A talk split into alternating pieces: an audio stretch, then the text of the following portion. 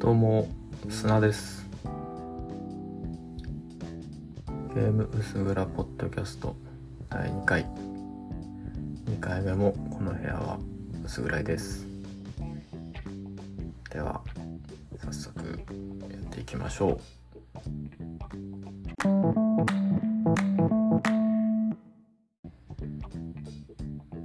2回目のテーマはですねスーパーヘキサゴン。です、えー、スーパーヘキサゴンは2012年もう11年前ですね。2012年に iPhone、Android でリリースされたアクションゲームですね。デベロッパーはアイルランドの方でテリー・キャバナーという人です。この人はですねえ、ー、とこれ以外に VVVVVV 大イシーダンジョンズとかを、えー、リリースしてます。他にはいろいろすごく細かいものも半分遊びみたいな感じでリリースしていて僕が印象に残っているのは、えー、マーベリックバードというゲームですね。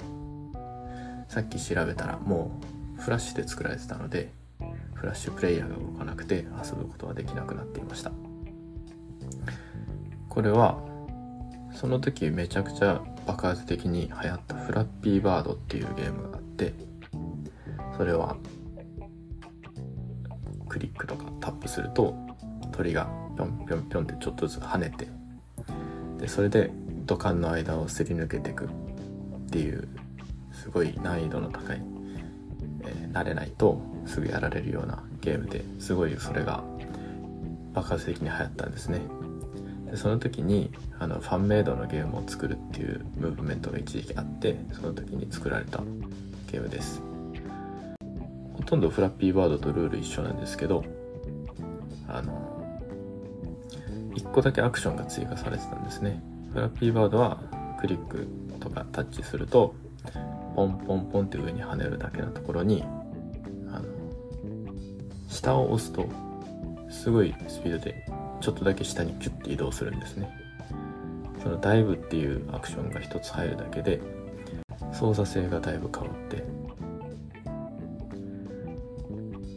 自分が思い通りに動かせてるような感じ感じられるようになりました。それにかっこいい音楽が組み合わさってすごく元のゲームから別物みたいに洗練された感じになったんでこの人すげえなって思った記憶があります。本題のスーパーヘキサゴンなんですけどこれはですねえ、ー、と主人公は三角形ですと。ゲームを始めると真ん中にちっちゃい六角形があって右左を押すとその周囲をぐるぐる回る三角形を操作できるんですね。でゲームが始まるとその周囲から六角形の壁が迫ってくるんですよ。で、まあ、その中にどっかに穴があるんでその穴にその穴を通るように三角形を操作してくぐり抜ける。そうすると次の壁が来るんでまたそれをくぐり抜ける。っていうのを60秒間耐えたらクリアっていうゲームです、まあ、60秒っていうのってだいぶ1分なんで短いなと思うんですけどこのゲームですね一番簡単な難易度がハード。その次がハーダー。その次がハーデストとなります。最終的にクリアしていくと3つさらにコースが追加されてハーデスターハーデステストときて最終ステージがハーデステステストっていうところまで行きます。まあもう分かるようにめちゃくちゃ難しいんですね。最初始めた時はだいたい5秒ぐらいで死んじゃう。本当に秒で死にます。ただこのゲーム死んだ直後にどこかタップするだけでも即リトライなんですね。しかも音楽もほとんど途切れずにどんどんどんどん死んでどんどんリトライして。音楽がかっこいい音楽がずっと鳴り続けている。みたいな感じでずっと避けて当たってリトライ避けて当たってリトライみたいな感じのことを繰り返していく。っていうゲームです。最近だともうすごく難易度高くていっぱいやられるんだけど即リトライして何回も繰り返すっていう、まあ、セレステとかスーパーミートボーイみたいなフォーマットのゲームって割と定着したかなと思うんですけど2012年の頃だと結構新しくて、えー、この遊んだ時にすごい新鮮な気持ちで遊びました。大事なのはあれですね。リトライ死んでからリトライした時にほとんど音楽が途切れないっていうところですね。死んで即リトライなんでまあ死んでないみたいなもんなんですよ。気持ち的には。音楽も途切れないしずっと遊んでる感覚。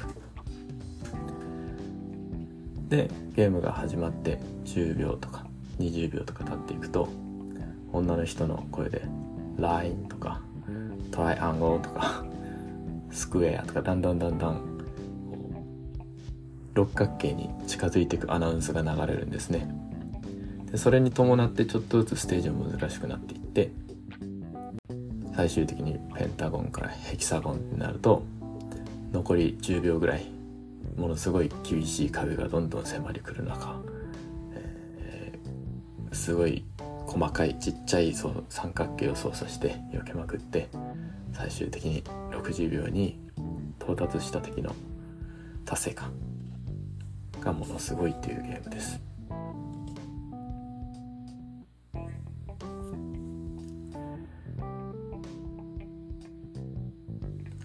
ゲーム画面はですねほとんどあのテクスチャーとかないミニマルな、えー、テイストで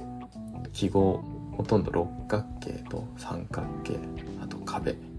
でそれが音楽に合わせてちょっとずつアニメーションする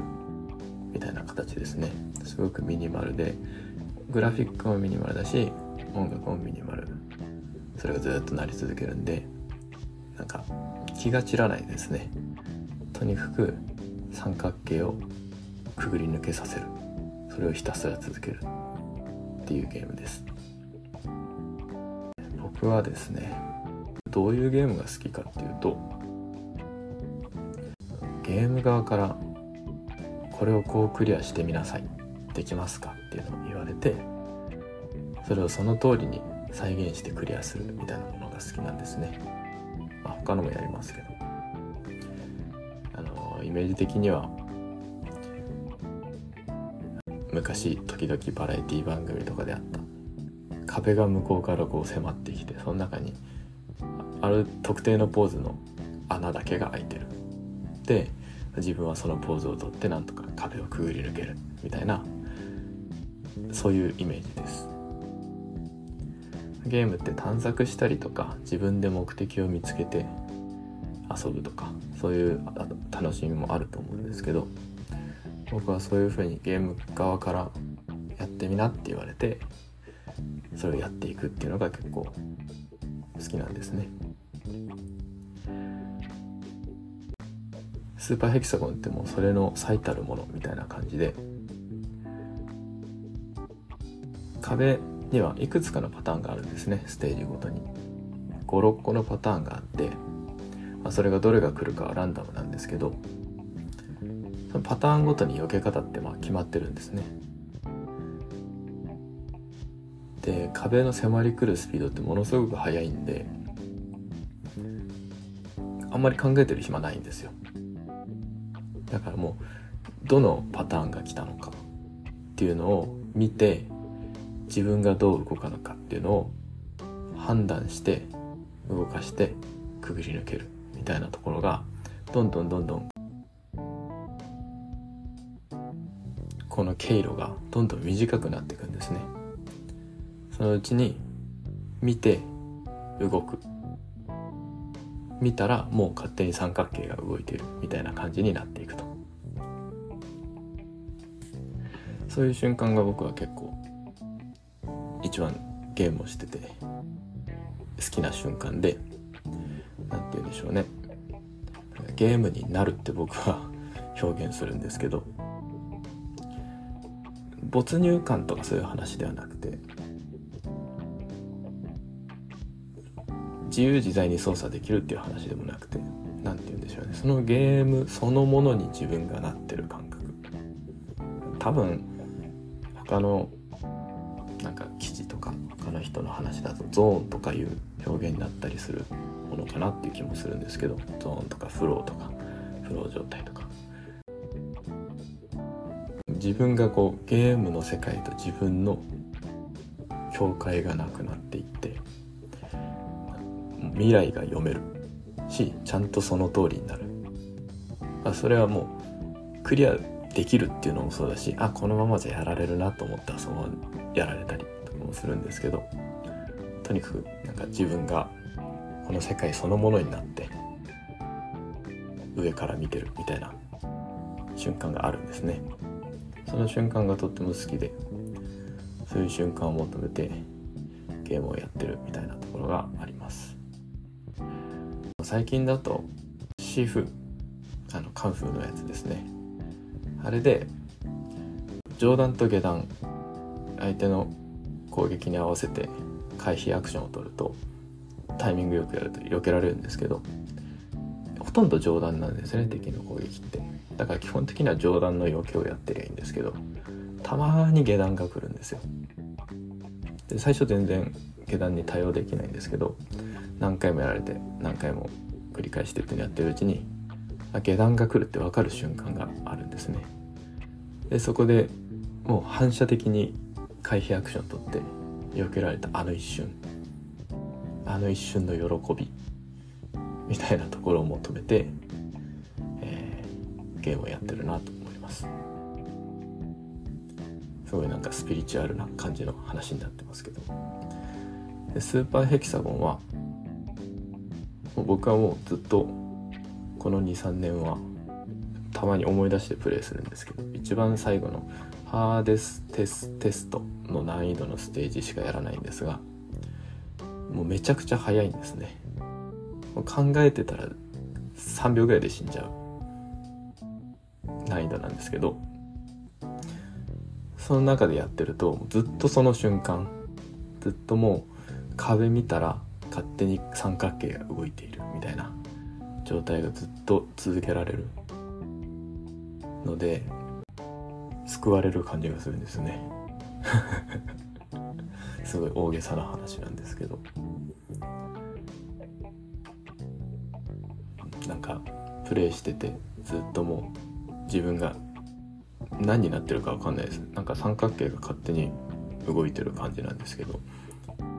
かっこいい音楽とミニマルなグラフィックおしゃれですね。おしゃれなグラフィックで壁をひたすらくぐり抜けているっていうこの全体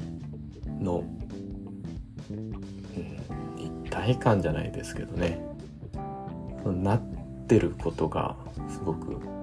嬉しいんですよ。わかるんですかねまあ、わかるかもしれないしわからないかもしれない。